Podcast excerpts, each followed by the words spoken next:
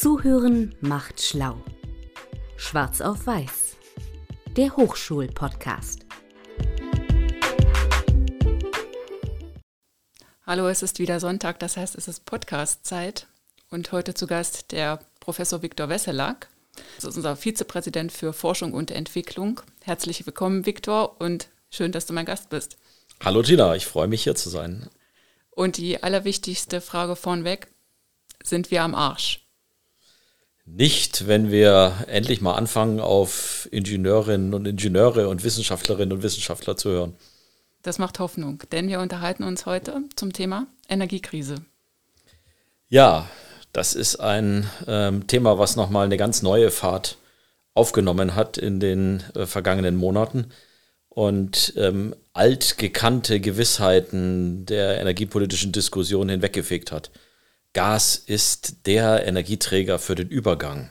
Mhm. Ähm, Windkraft und Sonnenenergie sind unsichere Energien, also solche Leitsätze, an denen sich Energiepolitik und Energiewirtschaft in den vergangenen Jahren ja durchaus ähm, immer entlang gehangelt haben, die sind einfach weg. Gas ist der unsicherste Energieträger, den wir momentan haben.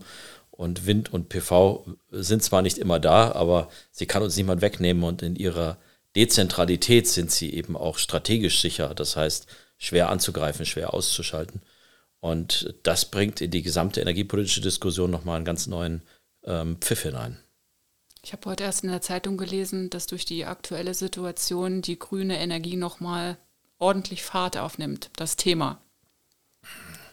Naja, das, das Thema ist ja immer schon da, das liegt am Tisch. Und mhm. ähm, wir haben auch in Deutschland, auch wenn wir uns immer mit Klimakanzlerinnen und anderen Dingen ähm, der Welt als Vorbild empfohlen haben, äh, an vielen Stellen viel zu wenig getan. Und das trotz besserem Wissen und das auch trotz dem gerade aus der Wissenschaft heraus die blinden Flecken schon immer benannt werden. Und ein blinder Fleck, der uns jetzt du hast vorhin selber so gefragt, ja, der uns jetzt mitten in den Arsch trifft, mhm. das ist ja. äh, die Wärme. Und die Wärme ist das größte Thema. Die Hälfte unseres gesamten Endenergieverbrauchs geht in die Wärme. Und ähm, wir haben uns viel über Strom und andere Dinge auseinandergesetzt, über Windkraft und ähnliche Dinge, über Trassenführung. Und das Thema Wärme haben wir zu wenig angegangen. Du bist ja nun seit vielen Jahren Professor hier an der Hochschule Nordhausen im Bereich der regenerativen Energien. Was würdest du empfehlen aus deiner Sicht? Jetzt im privaten Haushalt, dem, ja. ähm, dem Mann und der Frau auf der Straße. Ja, was würde ich empfehlen? Ähm, viele Leute wollen ja gerne was im Bereich der Energie tun. Und ähm, am liebsten wäre es ihnen natürlich, wenn das sich auch im Geldbeutel auszahlt. Und ähm, wenn sie dann ihren Installateur fragen, dann ist meistens die Antwort, mach dir doch Solarzellen aufs Dach. Mhm. Ähm, und natürlich, Solarzellen sind eine tolle Sache und mein Forschungsgebiet sind ja auch äh, ähm, Solarzellen und, und deren Alterung. Aber gerade wenn ich Wohneigentum habe, wenn ich einen Hausbesitzer habe, dann muss ich mich um die Wärme kümmern.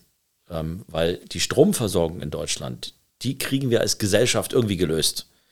Aber das, was in meinem privaten Heizungskeller passiert, das kriegt nur ich gelöst. Und das heißt, ähm, eigentlich muss gerade sich die Leute, die Wohneigentum haben, die in der eigenen äh, vier Wänden wohnen, die müssen sich darum kümmern, dass ihr Energiebedarf sinkt. Die müssen dämmen, die müssen sich überlegen, was kann ich ähm, machen, um effizienter zu sein. Und die müssen den Energieträger wechseln hin zu Erneuerbaren. Hm. Und da gibt es durchaus viele Möglichkeiten. Also das heißt, ähm, da gibt es keine generelle Lösung, aber für viele einzelne Fälle, wenn man sich das genau anguckt, findet man dann ähm, sehr gute Lösungen. Und der erste Schritt ist immer Energiebedarf senken, dämmen, Fenster tauschen, ähm, den Dachboden so vernünftig dämmen, wie er gedämmt gehört und, und, und. Das Haus mollig einwickeln. Ja, muss man auch mit Verstand machen. Also die, die Frage des Lüftens spielt dann eine andere Rolle, wenn früher man durch die Fenster durchgreifen konnte. Und Klammer auf, wir hatten ja an der Hochschule bis vor kurzem auch noch solche Gebäude wo man durchs geschlossene Fenster hindurch nach außen fass, fassen konnte, ähm, was jetzt nicht mehr der Fall ist, äh, dann muss ich natürlich ein anderes Lüftungsregime haben. Und ähm, das äh, ist auch für das eigene Wohlbefinden besser. Wir haben momentan ja an der Hochschule eine ganz äh, lustige ähm, neue Einrichtung, nämlich die CO2-Warnampeln, die uns darauf hinweisen, wie schlecht die Raumluft im Normalfall eigentlich ist. Das ist erstaunlich. Ja. Und wenn man eben weiß, dass ab einer bestimmten Anzahl äh, ppms äh, CO2 man einfach müde wird, nicht mehr so aufmerksam ist. Und da sind wir in aller Regel längst drüber im Normalbetrieb eines, eines solchen Seminarraums. Ja, das erklärt doch einiges. Alles, es erklärt alles. fangen die dann an zu meckern, diese, diese Regler? Die, äh, die fangen das Piepen an und zwar ziemlich nervtötend. Und ähm, wenn man dann lüftet, dann geht es wieder entsprechend eben in den orangen oder grünen Bereich runter. Und ähm, das ist ja durchaus auch die sinnvollste Art und Weise, kurzes Stoßlüften um ähm, die Luft zu erneuern, die Feuchtigkeit aus dem Raum auszutragen, aber eben nicht die Wärme, die in ähm, der Einrichtung und den Wänden gespeichert ist, äh, zu verlieren. Achtung Leute, ihr werdet träge. Jetzt ist es wieder soweit, Fenster auf.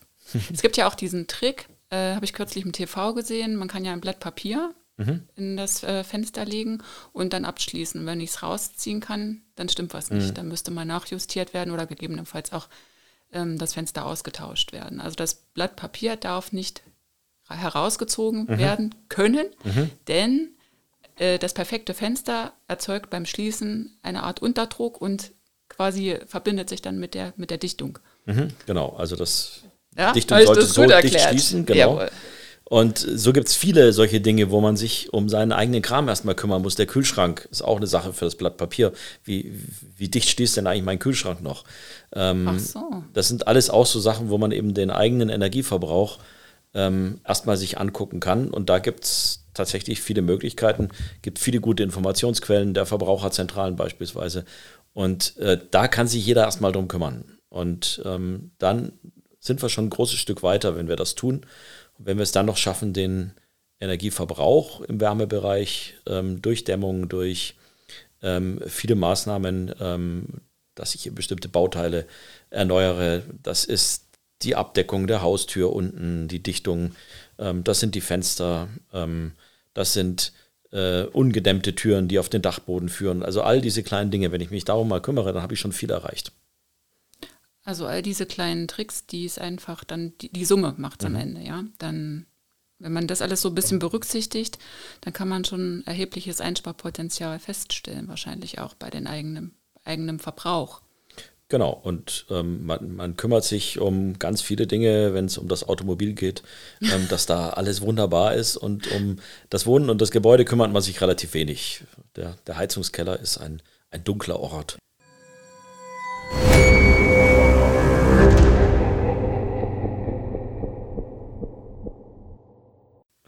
Freunde von mir haben gerade ihre Heizung ausgewechselt und haben sich eine Pelletheizung einbauen mhm. lassen. Ist das auch so eine Möglichkeit, die man in Betracht ziehen könnte? Die Pelletheizung ist tatsächlich eine gute Möglichkeit, wenn ich ähm, sonst wenig ändern kann oder will in meinem Gebäude. Ähm, viele moderne Heizungssysteme wie Wärmepumpen zum Beispiel ähm, produzieren Wärme auf einem niedrigeren Temperaturniveau als jetzt irgendein Brennprozess.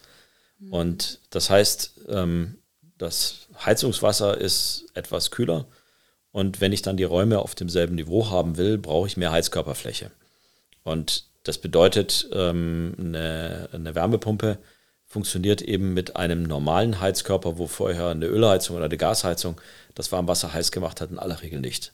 Mhm. Ähm, es kann funktionieren, wenn ich gleichzeitig dämme, den Wärmeverbrauch dramatisch senke.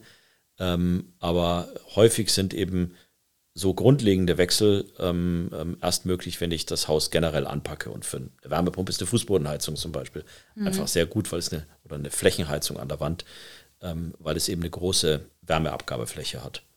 Und eine Pelletheizung, die produziert mir das Wasser eben auf der Temperatur, ähm, wie es auch eine Öl- und Gasheizung machen kann. Das heißt, mein gesamten, mein ganzes Wärmeabgabesystem, die Heizkörper, die Pumpen und so weiter, das kann ich dann lassen. Und das ist immer die Lösung, die jeder sofort im Prinzip machen könnte, wenn er sonst nichts anderes macht.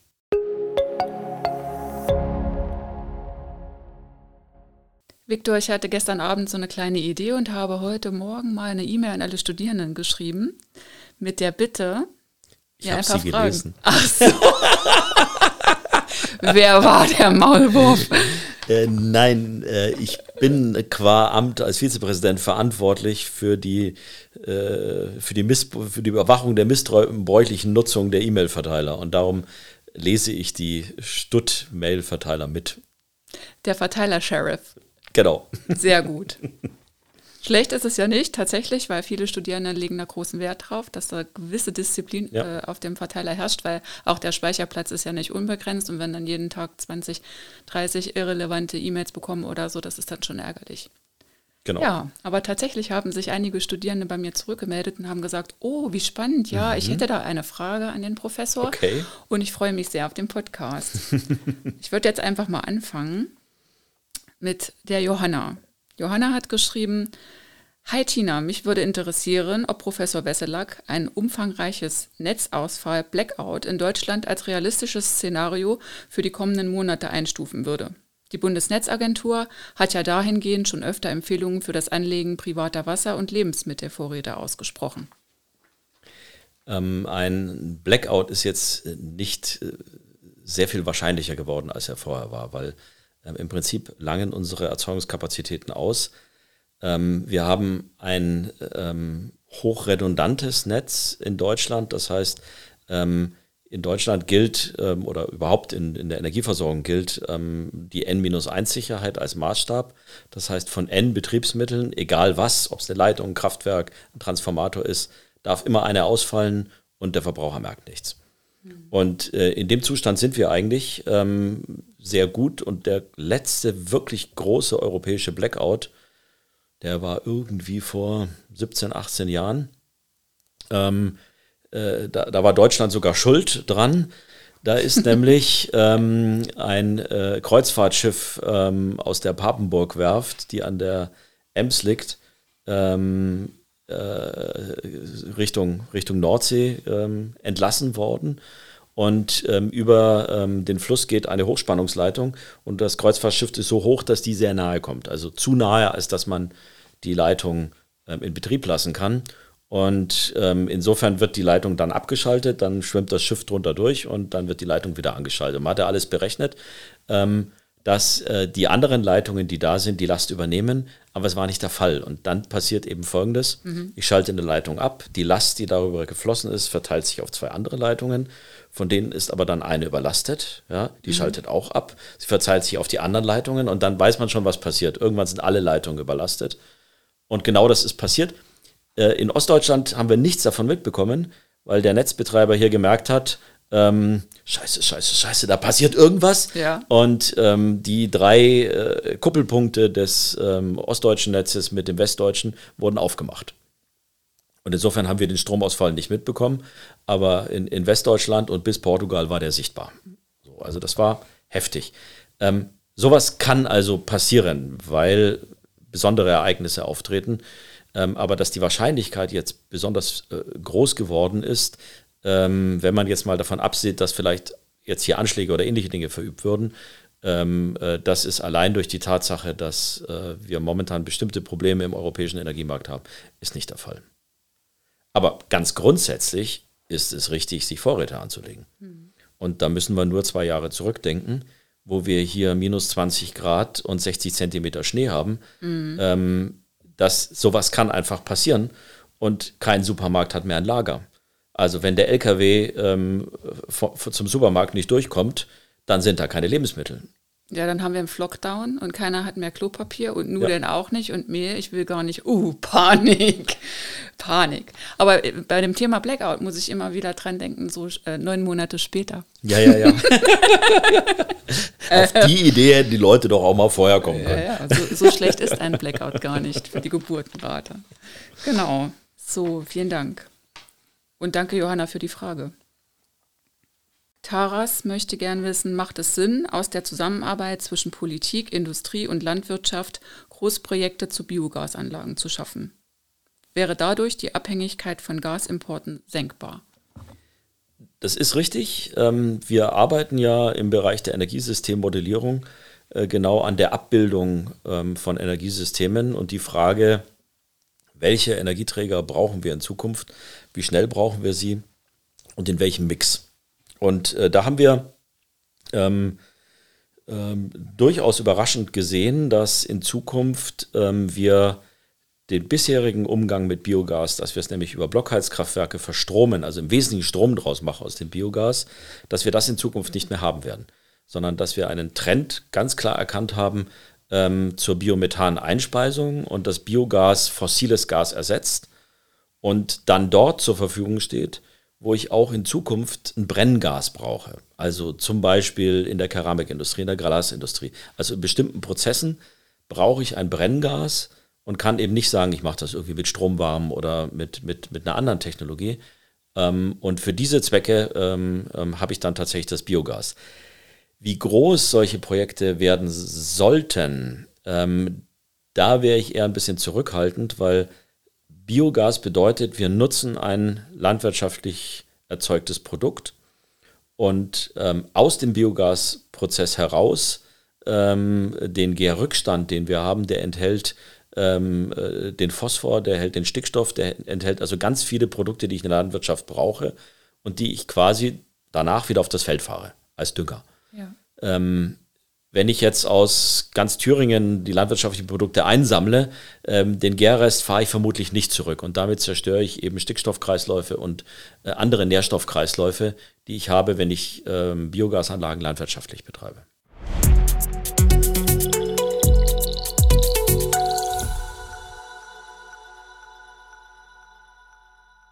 Kann sein, dass diese Frage, die ich jetzt stelle, in die ähnliche Richtung geht, aber da bin ich nicht der Fachexperte.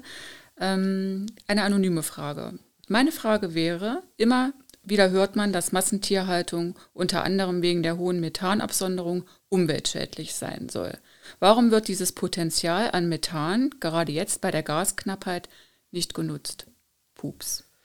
ähm, es gibt natürlich auch schon Ideen, ob ich das Problem irgendwie in den Griff bekomme, aber da haben wir sofort den Gegensatz zwischen artgerechter Tierhaltung. Mhm. Ähm, die, die Methanproduktion ähm, äh, aus der Landwirtschaft ist eben etwas, was ähm, durch den Verdauungsprozess insbesondere der Rinder entsteht mhm. und die Kuh an unterschiedlichen Öffnungen verlässt.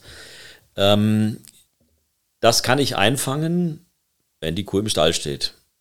Und dann kann ich versuchen, das äh, zu sammeln und abzuscheiden, ist aber teuer, weil die Konzentration nicht hoch ist. Aber das wäre eine theoretische Möglichkeit. Wenn ich die Tiere in der freien Fläche halte, also außen halte, in einem Auslaufstall auch schon halte, ist das nicht möglich. Also das heißt, mhm. ähm, äh, ähm, den Fleischkonsum nicht zu reduzieren, sondern einfach die Methanemissionen ähm, aufzuhalten, setzt eine bestimmte Tierhaltung voraus, die wir uns aber alle nicht wünschen. Hemand hat eine Frage.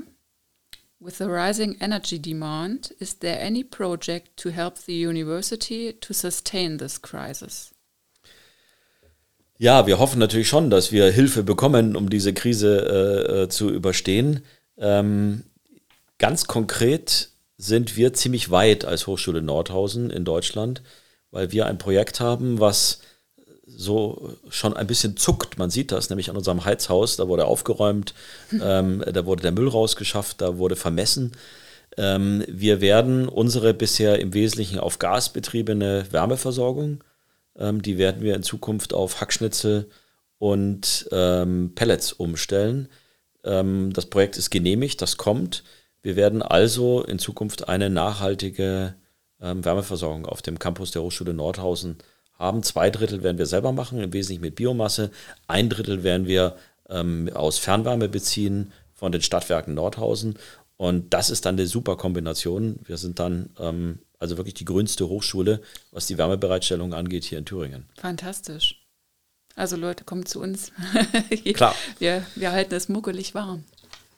Man muss natürlich auch dazu sagen, die Idee für dieses Projekt ist auch schon älter. Das heißt, sowas dauert einfach und man kann jetzt eben nicht sagen, oh, eine gute Idee, das machen wir nächstes Jahr dann auch in Jena, mhm. ähm, sondern ähm, solche Dinge zu planen und auch die Mittel dafür dann zu akquirieren, das dauert. Aber die Bereitschaft des Landes, solche Projekte zu finanzieren, ist da und es ist toll, dass wir das jetzt ausprobieren können.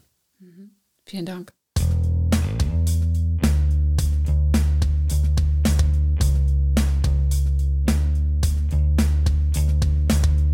Daniel fragt, wie kann die Expertise der Hochschule Nordhausen den ewig gestrigen Bürgern der Stadt Nordhausen helfen, mit auf den ressourcenschonenden Weg der Energieerzeugung in eine bessere Zukunft für uns alle zu kommen?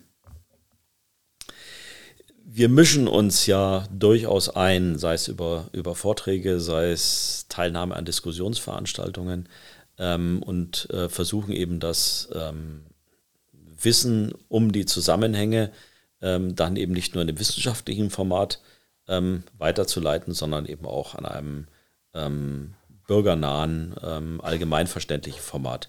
Es gibt jedes Jahr zu lang nach der Wissenschaft entsprechende Vorträge mhm. und die Hochschule plant zurzeit eine ähm, Vorlesung ähm, Wissenschaft und Gesellschaft heißt die, wo wir an einem Ort in Nordhausen ähm, versuchen werden, einmal im Monat eine Vorlesung zu einem Thema ähm, eben allgemeinverständlich zu halten und in einen Dialog zu treten mit den Nordhäuser Bürgerinnen und Bürgern.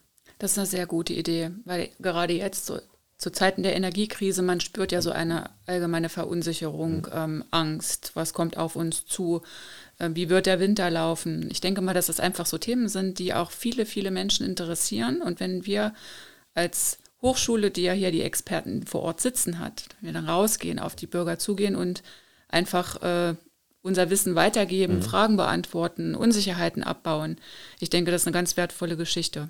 Also man kann uns gerne ansprechen. Mhm. Wir sind immer bereit, sowas auch zu tun. Ähm, wir wollen dieses Format Wissenschaft und Gesellschaft ähm, ähm, eben gründen als ein Angebot. Ähm, aber natürlich liegt es auch nicht jeder Kollege und jedem Kollegen, sich irgendwo in ähm, ein Bierzelt zu stellen mhm. und äh, äh, dort unbequeme Wahrheiten zu verkünden. Also das muss man dann eben sehen, wie das, wie das am besten geht. Aber ich zumindest habe keine Angst vor Getümmel. Ja, das glaube ich. Das ist allgemein bekannt. So, dann habe ich noch eine Frage, die ist von Mohammed. Mhm. Das ist jetzt etwas äh, länger ausgeführt. Ich würde es einfach mal vorlesen. Ja. Es geht darum, wenn man Solar an sein eigenes Dach baut, darf man den Strom an das deutsche Netz für 6 Cent pro kW verkaufen. Mhm. Also den Überschuss. Wenn man aber von Netzstrom braucht, dann muss man mindestens 30 Cent bezahlen. Mhm. Das finde ich unfair.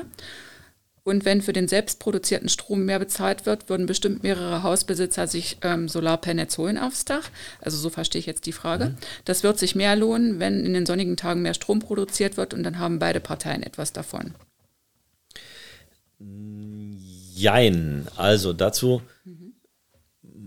Muss man ähm, sagen, wann hat denn der private Haushalt Strom übrig? Weil zunächst einmal wird natürlich jeder private Haushalt versuchen, ähm, den Strom, den er selbst produziert, auch selbst zu verbrauchen. Ähm, das tut er nicht nachts, außer er hat eine große Batterie. Ähm, das tut er tagsüber ähm, und in aller Regel ist dann Mittagsstrom übrig, weil mittags die Erzeugungsspitze der Photovoltaikanlage ist. Mhm. Ähm, das ist die Zeit, wo er den Strom nicht braucht und sein Nachbar nicht mit der Photovoltaikanlage und in Zukunft auch das Netz nicht, was eben auch viele Photovoltaikanlagen hat. Also die Frage sozusagen, wie viel der Strom dann auch wert ist, also im Sinne des Netzes wert ist, ähm, die wird sich bei der Photovoltaik in Zukunft durchaus anders stellen. Und es wird sich, ähm, und das ist auch der Anreiz daran, dass ich eben die Einspeisevergütung jetzt nicht so hoch habe, ähm, eher lohnen zu versuchen, den eigenen Konsum zu verschieben in mhm. die Zeiten der ähm, hohen Erzeugung herein oder über kleine Speichermodelle ähm, eben dann Energie für die Zeiten ähm, einzuspeichern, wo dann die Sonne vielleicht nicht mehr scheint. Ähm, Mittagspause nach Hause fahren und bügeln.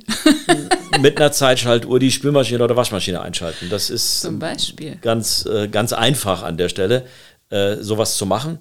Also man, man, man nennt das Demand-Side-Management. Ich verschiebe also quasi meinen Verbrauch. Ähm, ganz grundsätzlich muss man aber natürlich sagen, es ist toll, dass so viele Bürgerinnen und Bürger in Photovoltaikanlagen investieren wollen.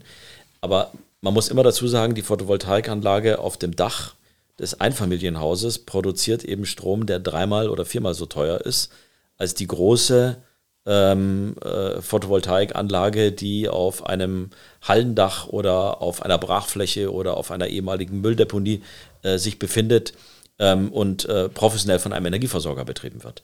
Ähm, das ist also eine teure Lösung, den Strom so zu produzieren. Und insofern darf man auch nicht erwarten, dass man äh, diesen ähm, vergleichsweise teuren Preis dann auch die ganze Zeit äh, eben dann wiederbekommt. Aber äh, es gibt durchaus andere Möglichkeiten ähm, äh, in Europa, wie solche Dinge gehandhabt werden. Also Ähm, in, in Polen gibt es auch ein Einspeisegesetz für Photovoltaik, was eben sagt, okay, ähm, wenn eine Privatperson Strom einspeist in das Netz, ähm, dann darf es 90 ähm, Prozent dieses Stroms, egal wann, kostenlos wieder beziehen. Also das heißt, man kriegt sozusagen einen Abschlag, mhm. aber man kriegt sozusagen 90 Prozent der Kilowattstunden, die man eingespeist hat, kostenlos aus dem Netz. Das ist auch eine Form, wie man sowas regeln kann. Deutschland hat sich da eben auf ein Abrechnungsmodell, es liegt uns vielleicht mehr, ähm, geeinigt. ähm, und ähm, die, die Frage ist immer, wie passt das dann zu der Entwicklung äh, des gesamten Energiebedarfs und der gesamten Erzeugung? Insofern äh, glaube ich, ist das schon gerechtfertigt, dass wir in Zukunft eben Strom, der mittags übrig ist, ähm, auch nicht mehr mit teuer Geld ähm, ankaufen können als Gesellschaft, weil wir eben sowieso schon Strom übrig haben. Ich fasse mal zusammen. Wir sind nicht zwangsläufig am Arsch, denn es gibt viele Tricks, die jeder einzelne von uns beherzigen kann, damit wir alle gemeinsam gut durch diesen Winter kommen. Aber hallo. Aber hallo. Dann werde ich nachher mal ein Blatt Papier in meinen Kühlschrank stecken und schauen, ob der noch einwandfrei funktioniert. Schön. Äh, liebe Zuhörerinnen und Zuhörer, wenn ihr da draußen noch Tipps oder Ideen habt, äh, wie man Energie sparen kann, damit wir alle gemeinsam gut durch die nächsten Monate kommen und natürlich auch in den nächsten Jahren ein Umdenken vielleicht stattfindet, bestenfalls, dann immer her damit. Ihr könnt gerne auf unserem Blog unten in den Kommentaren eure Ideen oder Anregungen oder Gedanken hinterlassen. Da freuen wir uns. Vielen Dank, Viktor, für den äußerst spannenden Podcast. Ich hoffe, dass wir ja einen milden Winter haben werden. Ich denke, das hoffen wir alle. Ja. Und selbst wenn nicht, dann ähm, schauen wir einfach mal, was da kommt und ja, Leute spart. Vielen Dank, Tina. Sehr gerne. Ich wünsche dir einen schönen Tag. Tschüss. Mach's gut. Tschüss.